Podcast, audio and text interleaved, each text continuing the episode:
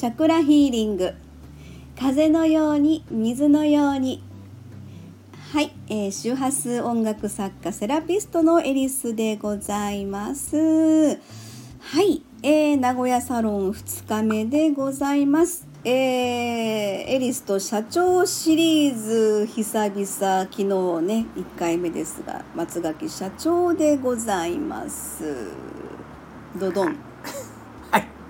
松垣でございます。もうそのキャラいいからいいですか？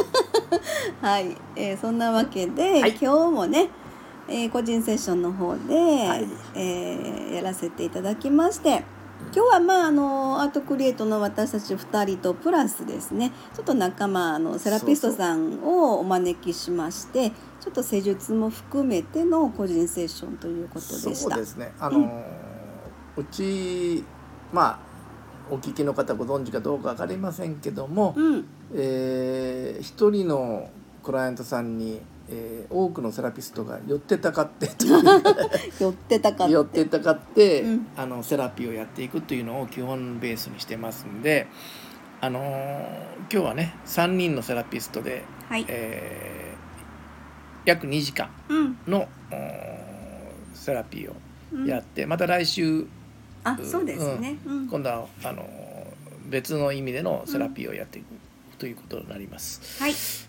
はい、えー、と今日ですねあのまあクライアントさんがね来られてだいぶもう長く通ってくださっているんですけれども本当に最近如実にもういいように変化してくださってるようなえっと感じがとても分かりま今すよね。僕的にその一つの記録というか、うん、あのーまあえー、と帳票というかつけてるんですけども、はい、約3ヶ月ごとにこう見返していくと毎月来られてるじゃないですか。うん。はい。で大体3ヶ月ごとにこう転機がある、うんうん、あそうなんだ、うん、そそんな感じがしてて、あやっぱりその今日来ていただいたクライアントさんについては、うん。まああの精神疾病がちょこっとあるうん、方なんですけどもはい、そということは脳の方のうん、あの不具合がちょこっとあるという感じなんですけども。でそれに対してやっぱりちゃんとその細胞の入れ替わりとか、うん。シナプスの問題とかいろいろあるんですけども、うん。それがちゃんと如実に出てくるんだというのがこうまあうん、実感として見えてくるというのが、うん。まああその学校で習った勉強通りだなと。ああそうなんですか、うん。はいそういう。感覚としてはどうですか？あ変わってますよ。うんそうですよね、うん、だからそれが薬ね、うん。薬に対する、えートライアルをね、うん。ちょっと変えていこうかというふうな。まああのやめたいという意識がねクライアント様の口から出てきたっていまあ、うほのは、ほ本人が勝手に辞めるわけもちろんいきませんけどもそれはあのドクタ意識としてね。ーそのドクターと相談するということが第一前提ですけども、そういう意識が持つだけでもね、そうなんですよ。随分変わってきたなという、うん、やっぱり薬に頼ってるかどうかっていうところがこの変容に対してすごく作用されると思うんですよ。そうそうそう。意識のね、うんうん。問題で。あの何度も言いますけども勝手に辞めるあの特に精神疾病の場合は勝手に辞めることは大変危険ですから、うん。それはあの避けなきゃいけないんですけども、うん。そこはずっとやっぱりちゃんと見ていっていくことが大事だというふうに、そうですね、うん。で実は今日来てくださったクライアント様は、うんえー、と今週の初めでしたかね。あのちょっと胸が苦しいというような LINE で、まあ、ご家族様からねうん。ちょっとご連絡いただきまして、で周波数音楽の第4チャクラうん。の曲で、まあ、処方ということでご案内まあさせて、緊急でしたけどね、うん。いただいてねでそれでちょっとあの楽になりましたみたいなこともこの間言われてましたんで,、でそんな話もね今日ちょっと初めにはい。やらせてもらって、はい。い、ろいろあの、まあ、水とかなんとかいう話も出てましたけども、うん。うん。あの一緒にやってる仲間のねセラピストさん施術されてるしていただく方がまあその東洋医学のそんな水のあの大事さみたいなババランスね。ランスね、うん。そんな話もされながらですね、えーでその私がちょうど、えー施術ベッドの頭の上のところに位置としてレクトーンが設置してますので、うん。でよくそのお話がね耳に入ってくるんですよ、私の中でね。でお二人の会話をしながら私それを聞きながらあのその状態に対応する周波数で、うん。あの音をえー出すみたいな感じで今日もやってたんですけど、うん。すごく今日面白くって。そうらしいですね。うん、あのねなんていうのかな、えー、といつもはだいたいあの第6第7チャクラっていうところの周波数から出すんですよ。うん。で今日ももちろんそこから入ったんですけれども、うん途中でその胸が苦しいって言ってはった、うん。心臓わしづかみにされてるみたいな感じのことをちょっと今週の初めに言われてて。うん。で実はそれはあのエネルギーがすごくオーバーフローしたような状態じゃないかなという推察もあったので、うんあのまあ、周波数音楽での処方ということだったんですけど、うん。今日そのこともあったからあのハートチャクラの曲をねうん。あのちょっと念頭に置いてあこれは入れとこうと思ってやったんですよ。うんうん。そしたらね面白いんですけどね。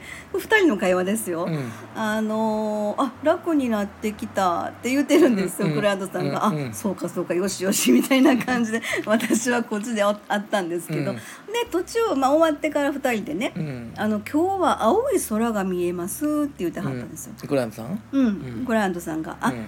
えーっと、うん、そうかな。先にあのー施術の先生の方だったかな、うん。今日のイメージはね青い空だったのって言ってはって、うん。あ私もそうなんです。っていうふうな会話をされてたんですよ。うんそれであの前回は水やったんですよね。うん。でまあ水の女神様みたいなイメージの。あめ水の女王さんとか言ってたやつ そうそうそう。水の前回のイメージは、あの要は水というのがすごく施術の間イメージされてて、あじゃあ、えー水の女神様だったのよっていうふうな話ね、うんうんうん。要はこの施術の先生っていうのはもう潜在の部分とか、うん。ちょっと私たちには感知できないような、うん。そのなんていうのそういうのって。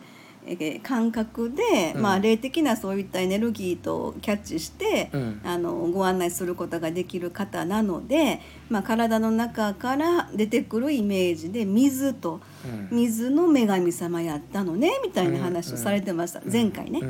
今日は、えー青空が広がってたって言って、そしたらクライアントさん、まあ、私もなんか青い空がすごくなんか見えましたって言ってはったんですね。うんうんうんで私弾いてた時に、うん。えーハートチャクラの第4チャクラを演奏しながら、うん。私はあの広い草原がイメージしてたんですよ。うんうん。ということはでも広い草原のあの要は晴れ晴れた感じなのでおそらく上を見上げれば青空が広がってたんだろうなって後で話聞いてね、思ったんです。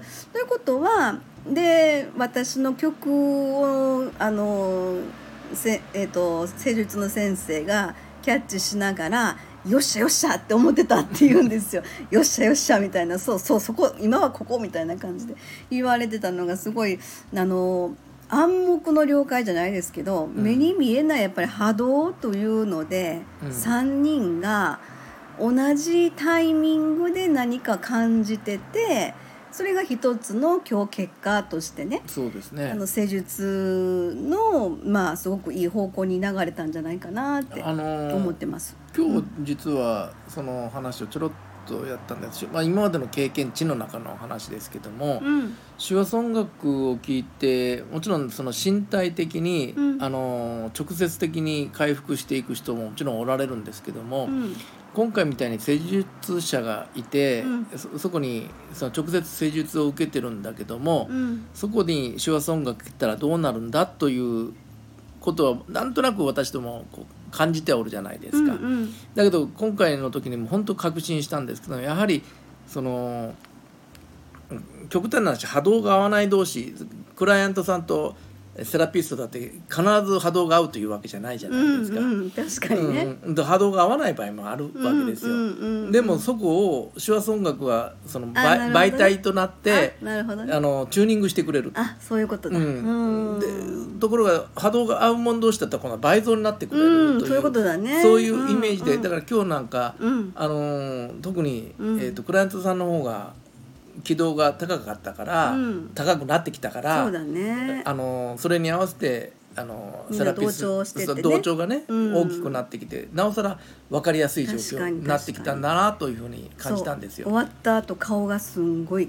変わってましたね、うん。うん。来た時と全然違う感じで。来、た時ね初めピンポーンって鳴らしてくれた時ね両手バーってふあの振ってね、うんうんニコニコってしてその顔見たらすごい可愛かったんですよ。うん。であ可愛らしいとか思ったんですけどやっぱり座ってお話しされていくと、まあ、この1ヶ月どうやったの話ですよね、うんうんうんそうするとやっぱりこうずしんとする感じをね顔になってましたのね、それでせ施術後っていうのはやっぱりこう全然朗らかな、うん。ふくよかな、うんあのとっても豊かな表情になってましたので、うんうん。あよかったっていうふうな感じがね。であのやっぱり大きくなったのが、うん。その彼女自身がその精神的疾病を持つ原因となったことに対するうん。見方が180度変わった、あ彼女自身がね。そうそうそうそう、んん。でそうすることによって自分の立ち位置が全然変わってきたもんだから、うんうんうん。で今日の話もそうですけども、うんうん。その原因となったことに対する自分の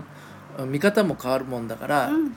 あの自分だけさ先に進むというかね。あなるほど、うん、そういうこことができるようになったんですね。あ前はなるほどね。あのこうどうしても押さえつけられてたと、だけどそれが立ち位置が変わってい。いんだというか、変わることが本当なんだということが分かると、自分で前に進んでいいんだということが出てくる、そしたらやっぱりあのハートチャクラのところ第五チャクラですね。その上のチャクラのところがうんちょっと、上？上うん。第五チャクラのところがちょっとこう今までない経験だから、うんうん。蓋をされたような状態になってきてる、うん。うんうんうんそれとかいろんなものがか変えてきてやっぱりこうあのバーッと吐き出すような状態、うん。それなぜなったかというとこのおお月さんのうん新月の流れとかあったわけじゃないですか。先ね10あ7月10日が蟹座新月だったのでそれのエネルギーがオーバーフローのような状態になってたのでだからもしその時に、えー、と新月じゃなかったら、うん。ここまではなんなかったあかもしれないですね。うん。だけどそういうタイミングだったんで、うん。なって手話音楽ではい。その溢れ出たのを全部解放していったじゃないですか。ね、うん。第4チャクラでね。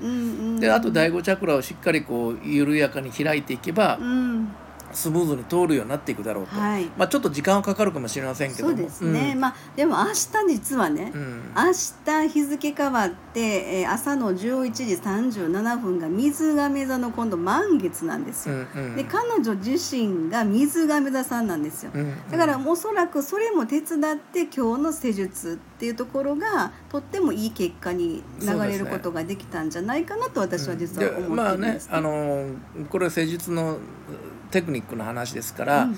あんまあんまりは喋れませんけどもまた来週ありますんで、うん。そその辺を踏まえて行動心理とかね、うん。行動心理療法とかそういうやつをこう踏まえながら、うん。ちょっとパーテーションを変えていこうかなとは思ってるんですよ。はいそうですね、うん。はいそんなところでまあ実は施術の後にちょっと出かけていった話もしたかったんですが、はいちょっとまたタイムアップです。タイムアップです。そうですね、えー別でということで。は、はいいじゃあ今日はこの辺にしたいと思います、はい。